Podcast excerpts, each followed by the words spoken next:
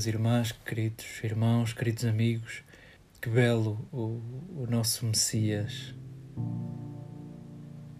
Que belo o nosso Messias. Que bom que Lucas nos serve este sumário, localizando Jesus numa terra de segunda, no meio de um povo sujo, com sangue que não é puro que bom que Lucas coloca Jesus numa espécie de ponto inaugural onde se assume um cumpridor da aliança. Ele veste-se da antiga aliança, veste-se de Isaías e, e escolhe esta frase: O Espírito do Senhor está sobre mim porque me enviou a anunciar a boa nova aos pobres. Jesus não diz: O Espírito do Senhor está sobre mim para que eu vá anunciar a boa nova aos pobres não é tanto da ordem da capacitação, é, é da ordem da implicação. Da, o Espírito do Senhor está sobre mim porque me enviou a anunciar a boa nova aos pobres. Em certa medida, parece que Lucas quer dizer aos seus leitores e Jesus aos seus discípulos que a garantia de nos sabermos habitados pelo Espírito está indexada ao nosso compromisso pelos últimos. Cada um saberá como traduzir esta frase e como e como vestir esta frase. Para que serve a religião? Para que serve a religião? O que é que é a religião? Não tenho pretensão nenhuma de de arrumar numa frase algo que é complexo e, e tem tantas possibilidades de leitura e tem tantas acessões consoante os contextos uh, cronológicos, os contextos geográficos, tantas tradições, certo? O que é e para que serve? Vamos, se não, se não sou competente para, para uma definição em abstrato, possa eu perguntar-me o que é para mim a religião e para que é que serve a religião. Etimologicamente não, não é claro se, se a religião, como palavra latina, se vem de um radical que nos remete para um exercício de releitura, se nos remete para um exercício de ligação, de religação. Mas eu, por mim, aceito esta confusão, aceito, aceito as duas possibilidades e acho que as duas possibilidades iluminam aquilo que entendemos por religião, que é, de facto, um esforço coletivo de, de construção e de, e de transmissão de um património rico de de símbolos, de gestos, de ritos, baseados na experiência, baseados na dor, baseados na ferida e na cicatrização, que no fundo possam iluminar, mesmo que não explique, pelo menos ilumine o sentido da vida presente, o sentido do esforço, o sentido do trabalho, o sentido da alegria o sentido do que perdemos para trás, o sentido do nosso desejo do futuro. E também é compromisso existencial de, de religação, de, de ligação de laços, de estreitar de laços, de reativar de laços, não querendo acabar com a definição de religião, sim é releitura, sim é ligação. Para que serve a religião? para ler e para ligar. Vamos, seria o seu significado mais, mais fundamental, a partir da sua etimologia. A religião serve para ler e para ligar. E leitura e ligação pertence à definição de Homo sapiens. O mesmo é dizer, não se escolhe ser religioso ou não. Eh, não nos distinguimos entre os mais religiosos e os menos. Eh, estamos a falar daquilo que nos constitui antropologicamente, que nos constitui sociologicamente. Somos leitura, somos ligação. Somos leitores e somos tecedores de laços.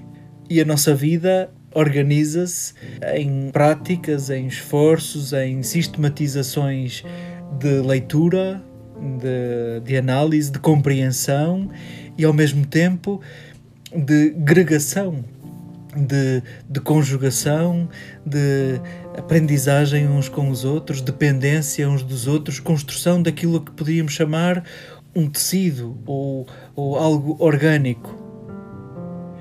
E o que é que fazemos com a religião? O que é que fazemos com a religião? O que é que eu faço com a religião? O que é que tu fazes com a religião? Aqui e ali repete-se eh, a ideia de que a religião é uma leitura alienada da realidade, porque, porque parte da crença, porque eh, despreza uh, o evidente, porque despreza o visível, porque despreza o que temos como adquirido cientificamente através, através do teste, através da experiência não dou para esse peditório porque não, não concordo nada que as coisas se oponham. Essa opinião esconde que a religião, no fundo, seria um, um mau exercício de leitura ou uh, um exercício de leitura com óculos errados. Não queremos contribuir para isso. A religião tem de ser um exercício de lucidez. Se é para ser uh, um, um esforço existencial de leitura, de leitura do presente, de, é, de busca de sentidos, de construção de sentido, tem de ser um, um exercício plural e tão importante é a religião como um esforço lúcido de congregação de olhares, de congregação de perspectivas para uma leitura real sobre o real, tanto mais uh, é necessária como espaço de laços. E o que nos é servido na primeira leitura e no Evangelho, no excerto da carta de João e neste excerto do Evangelho de Lucas, que, que no fundo relê o livro de Isaías, tu, querido leitor, podiam dizer os, os autores destes textos, acautela-te, lembra-te o que é a religião e para que serve. Não vais tu esperar o Messias à tua medida, o Messias que te dê jeito. Não vais tu esperar que a religião seja um espaço para salvar a tua alminha, um espaço para te salvares a ti. Isto, porventura, é a perversão da religião, é a instrumentalização da religião. E se assim fosse, em vez de chamarmos religião, devíamos chamar-lhe safação porque é um espaço onde eu posso safar-me, onde eu posso salvar-me a mim. Pois fica claro que a religião ao jeito de Jesus, pelo menos pela pena de João e pela pena de Lucas, a religião ao, jeito de Jesus é para ser no seu sentido fundamental, é para ser um exercício comunitário. Pois não digas que amas a Deus se permanentemente distingues o próximo, se permanentemente escondes o próximo, ora atrás de categorias que te dão jeito e próximas das tuas, ora em categorias que não te dão jeito e, e distantes das tuas. Não digas então que amas a Deus, não digas que buscas a Deus. O Espírito está em ti porque te enviou aos últimos e se não te sentes enviado aos últimos, porventura também não sentirás a presença do Espírito de Deus em ti. Aceitemos esse êxodo. Aceitemos essa viagem aos últimos para nos sabermos habitados pelo Espírito de Deus. E como é que se faz essa viagem aos últimos? Talvez a empatia seja uma porta de entrada, talvez a empatia seja um caminho, um atalho para percebermos o que é isto, de nos pormos no lugar do outro.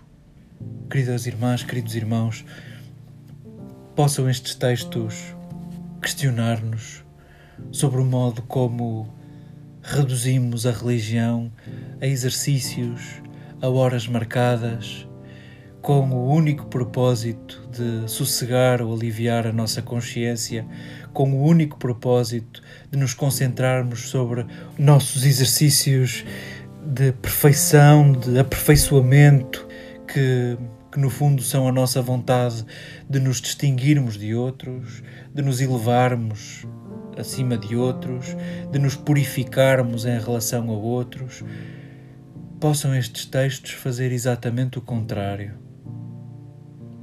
Possam estes textos lembrar-nos a inutilidade de nos, de nos salvarmos sozinhos, a inutilidade dos nossos esforços quando julgamos que o mais importante é salvar-se cada um por si, cada um a si. Possam estes textos devolver o valor da Igreja. A eclesia eh, significa, vamos, assembleia, comunidade. E nós não sabemos onde começa e onde acaba a Igreja. Por muito que isso nos custe, julgamos que a Igreja é a nossa tradição, julgamos que a Igreja é aquela comunidade de pessoas que, que se reúne à mesma hora, debaixo do mesmo teto. Uh, vamos, se calhar temos a mesma expressão para dizermos muitas coisas, mas o certo é que a Igreja de Deus, a Assembleia de Deus, o povo de Deus, nem tu nem eu sabemos onde começa, onde acaba, nem tu nem eu sabemos quem está dentro e quem está fora. Se é que é possível haver um fora.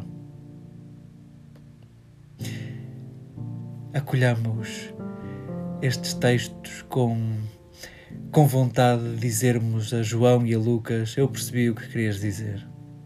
Acolhamos estes textos com vontade de tornar a religião uma escola, um, um ateliê de comunidade onde nos importamos uns pelos outros e onde aqueles que permanentemente são esquecidos não são esquecidos porque eu quero perceber a dor do outro. Eu quero perceber porque é que o outro sofre. Eu quero perceber porque é que o outro se sente excluído. Possa, possam estes textos estimular a nossa, a nossa aprendizagem empática, a nossa aprendizagem de nos olharmos com lucidez, com vontade de nos ligarmos